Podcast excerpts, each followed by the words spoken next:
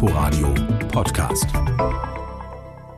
Hallo und herzlich willkommen. Am Mikrofon begrüßt Sie Tina Witte. Reisen Sie heute mit uns nach Island. Der Tourismus auf der Insel aus Feuer und Eis boomt. Für viele ist es nur ein verlängerter Zwischenstopp vor dem Weiterflug. Ein Stadtbummel durch Reykjavik, einmal abtauchen in der blauen Lagune und dann geht's weiter nach New York oder andere Städte der Welt. Aber es lohnt sich auch ein wenig länger zu verweilen und das zu jeder Jahreszeit. Im Sommer kann man sich an den langen, hellen Abenden erfreuen und im Winter hat man gute Chancen, die Nordlichter zu bestaunen, grüne Streifen, die sich am Himmel verteilen. Ich habe mich für den Winter entschieden und begleitet hat mich ein Isländer, Arthur Bollason. Er ist Schriftsteller, Übersetzer, Radiomoderator, Öffentlichkeitsarbeiter für die isländische Fluggesellschaft Iceland Air und er hat mit seinen Büchern schon einiges dafür getan, dass seine Heimat in Deutschland bekannter wird.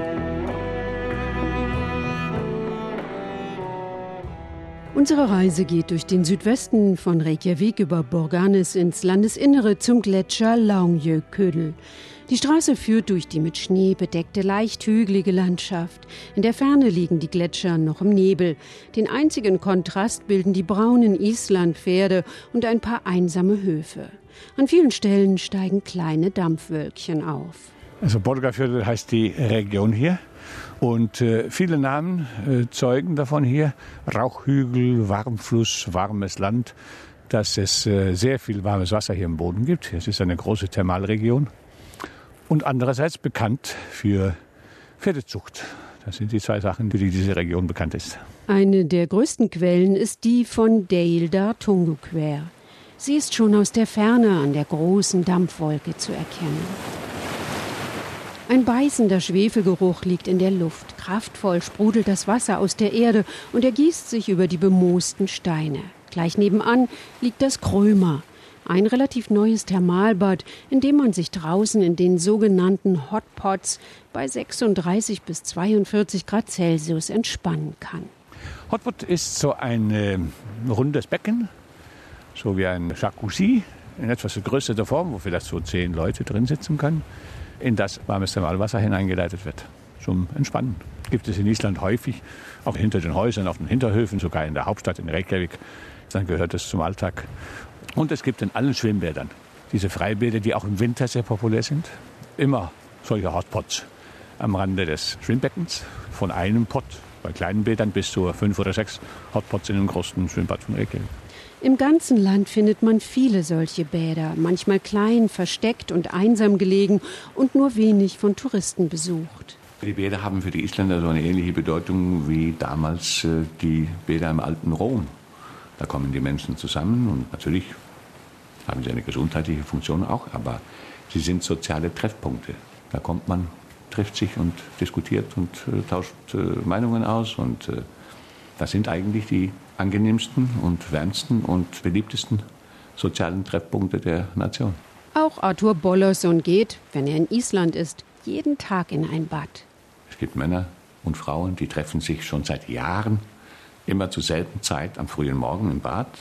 Und äh, die haben inzwischen äh, Clubs gegründet, so Badeclubs. Und, äh, und es gibt sogar Mitwinterfest in dem großen Schwimmbad. Da werden diese ganzen Sachen wie der Gammelhai und diese Seehundeflossen und was das alles ist, die werden da serviert am frühen Morgen.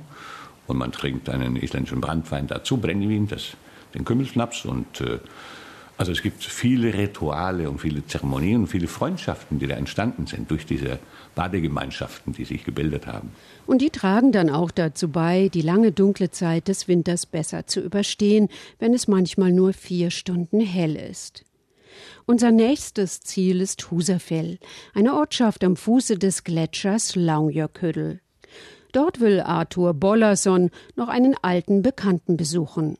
Pautel Gudmundsson, ein Naturkünstler, der nicht nur isländische Landschaften und Menschen malt, sondern auch die Steine seiner Umgebung in Kunstwerke verwandelt. In Island ist er berühmt. Seine Felsskulpturen stehen überall im Land. Pautel begrüßt uns in seinem Atelier. Islandpullover, Wollsocken und Mütze, Ende 50. Ohne sich lange mit Gesprächen aufzuhalten, zeigt er uns seine auf Vulkanstein gemalten Porträts. Mozart ist dabei, Liszt Chopin, die isländische Sängerin Björk, die ihn hier auch schon besucht hat, und Johann Sebastian Bach. Er erkennt in den Steinen die Gesichter und malt sie dann. Ich zermale Stein in einer Kaffeemühle. Das Steinpulver mische ich dann mit Eigelb und male dann damit auf den Steinen. Er zeigt auf ein großes Fenster. Der Blick geht hinaus auf die Berge. Dort holt er sich seine Inspiration, sagt er, und ist im ständigen Dialog mit der Natur und den magischen Kräften der Lava. So hat er auch eine Entdeckung gemacht, die ihn über die Grenze Islands hinaus bekannt gemacht hat.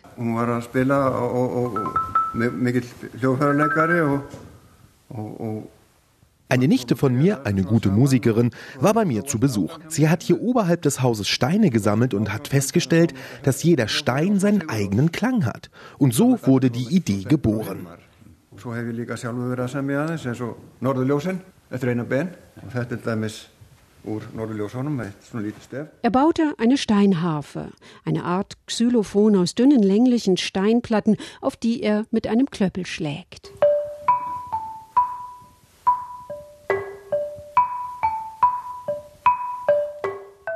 Die Noten hat er sich selbst beigebracht. Jede der Steinplatten hat einen eigenen Ton. Und bei genauerem Hinsehen erkennt man auf der Oberfläche gemalte Gesichter und Fische.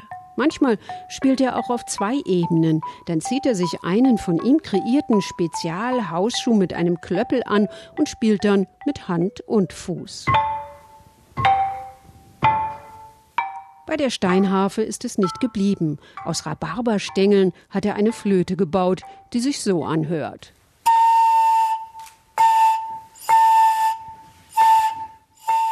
Und zum Abschied präsentiert er uns dann auch noch eine Eigenkomposition zu einem Gedicht über Polarlichter, das er sehr mag. Vom Haus des Multikünstlers ist es nicht mehr weit bis zum Laungjökull. Die Gletscher bedecken rund 11 Prozent der Landesoberfläche Islands. Der Laungjökull ist der zweitgrößte und seit einiger Zeit können Besucher auch sein Inneres entdecken. Den Eingang zum Gletschertunnel erreicht man nur mit einem Spezialfahrzeug, eine Art Super Jeep mit riesigen Reifen. Welcoming you to the uh, line. My name is Heuker Thorstensson. Nach einer kurzen Begrüßung beginnt eine ungewöhnliche Fahrt durch die weiße Landschaft und Gletschergeröll. Also diese Steine, die man hier sehen kann, das ist alles Gletschergeröll. Hier lag die, äh, während der Eiszeit Eis über allem drüber und die ging ja erst vor 10.000 Jahren in Island zu Ende. Und das ist alles im Laufe der Zeit als Unterlage des Gletschers zum Vorschein gekommen. Das ist zermalmtes Gestein von dem Druck des Gletschers, was man hier sehen kann erklärt Arthur, während wir aus dem Fenster schauen. Das allerdings nicht ganz entspannt, denn das Fahrzeug schwankt wie ein Schiff auf schwerer See durch die weiße Schnee- und Eiswelt. Schon die Fahrt ist ein Erlebnis. Ständig muss unser Fahrer den Reifendruck verändern, je nach Beschaffenheit und Höhe des Schnees, durch den wir fahren. Er regelt das über sein Smartphone. Die Sicht wird immer schlechter. Das Wetter verändert sich schnell in Island. Kaum hast du dich über schlechtes Wetter aufgeregt, dann hast du strahlende Sonnenschein. Es lohnt sich nicht die Mühe. Es gibt ja in allen Touristenbüchern diesen berühmten Spruch, wenn dir das Wetter in Island nicht gefällt, warte fünf Minuten, dann ist es anders.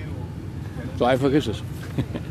Eine Stunde lang rumpeln und schaukeln wir durch weißes, konturloses Nichts. Zeit für Arthur, eine Geschichte aus der Gegend zu erzählen. Ein Mann hatte da vorne auf der anderen Seite des Berges was äh, verbrochen und der wurde von seinen äh, Feinden gejagt und die sind hier hochgeritten hinter ihm her. Sein Pferd ist dann über diese unebene Lavafläche hier so schnell geritten, dass sie nicht hinterherkamen. Ne? Und nachdem das Pferd dann auf der anderen Seite angekommen ist, dann äh, fiel das aus Erschöpfung tot um. Ne?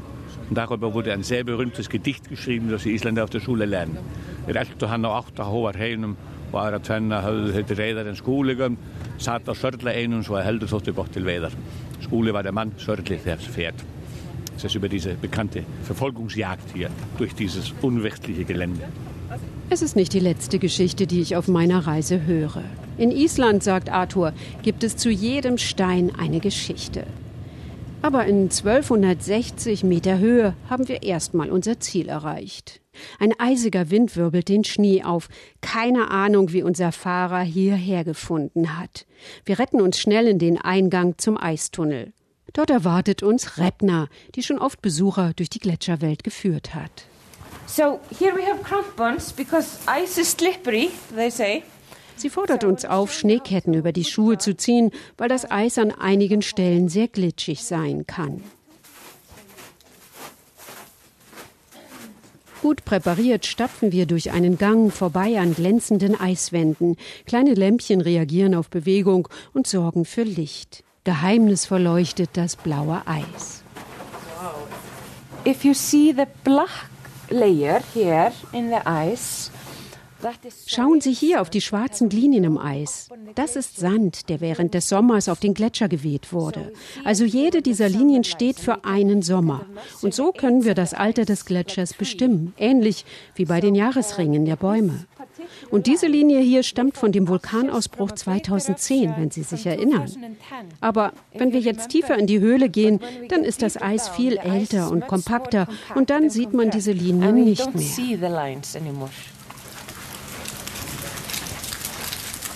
An einigen Stellen tropft es von der Decke. Der Gletscher ist ständig in Bewegung. Mal schmilzt irgendwo etwas und an anderer Stelle friert es. Die Temperatur ist hier unten konstant bei etwa 0 Grad Celsius. So, we are now inside of Langjökull. Wir sind jetzt richtig im Gletscher. Es ist der zweitgrößte Gletscher in Island und er ist im Moment rund 55 Kilometer lang. Das ist in etwa so lang wie die Strecke zwischen dem Flughafen und Reykjavik.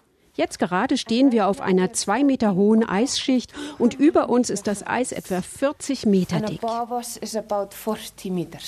Hier am tiefsten Punkt des Tunnels wurde eine kleine Kapelle gebaut mit einem Altar aus Eis.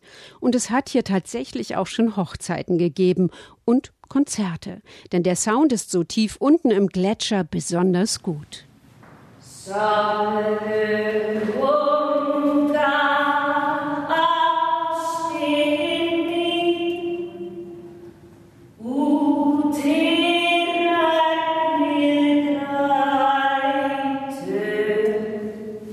Hinter diesem schönen Lied, das Rebner für uns singt, verbirgt sich eine dramatische Geschichte, die von einem Geächteten handelt. So he fell in love with Hatla.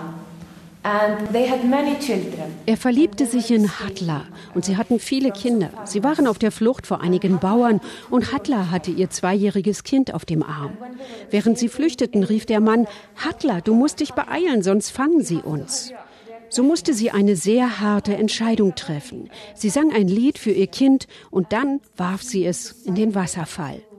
Das ist eine der schwarzen und mysteriösen Geschichten aus dieser Gegend. And it actually, she in a waterfall. Um, so it's one of myth stories from the, this area. So traurig wie diese Geschichte sieht es auch für die Zukunft des Gletschers aus. Ein Besuch hier unten soll auch gleichzeitig eine Lektion in Sachen Klimawandel sein, dokumentiert auf einer großen Tafel. So you can see like how the forecast hier sieht man ganz deutlich, wie der Gletscher schrumpft. Man sagt, es sind noch 80 bis 150 Jahre, dann wird der Gletscher weg sein. The whole glacier will be gone. Der Bau des rund 500 Meter langen Tunnels ist dabei angeblich für den Gletscher kein Problem. Das Eis, das herausgeholt wurde, sei noch da und das entspräche etwa einem Teelöffel Wasser, den man aus einer vollen Badewanne entnommen hat. Noch etwa acht bis zehn Jahre wird es den Tunnel geben und dann wird er wieder der Natur überlassen. Wer noch mehr über Gletscher erfahren möchte, der sollte unbedingt das Perlenmuseum in Reykjavik besuchen. Und das nicht nur wegen der interessanten Ausstellung, es lohnt auch wegen der grandiosen Aussicht von dort auf die Stadt und die Umgebung. Und wenn Sie noch mehr Geschichten über Island lesen möchten, dann empfehle ich Ihnen das Buch von Arthur Bollason. Sein Island-Lesebuch ist im Mana Verlag erschienen und kostet 27,50 Euro. Aber mit etwas Glück können Sie eine signierte Ausgabe auch bei uns gewinnen. Schauen Sie einfach online auf unsere Seite inforadio.de slash unterwegs. Dort finden Sie auch weitere Informationen zur Sendung. Für heute danke fürs Zuhören und noch ein schönes Wochenende für Sie. Am Mikrofon verabschiedet sich Tina Witte. Inforadio Podcast.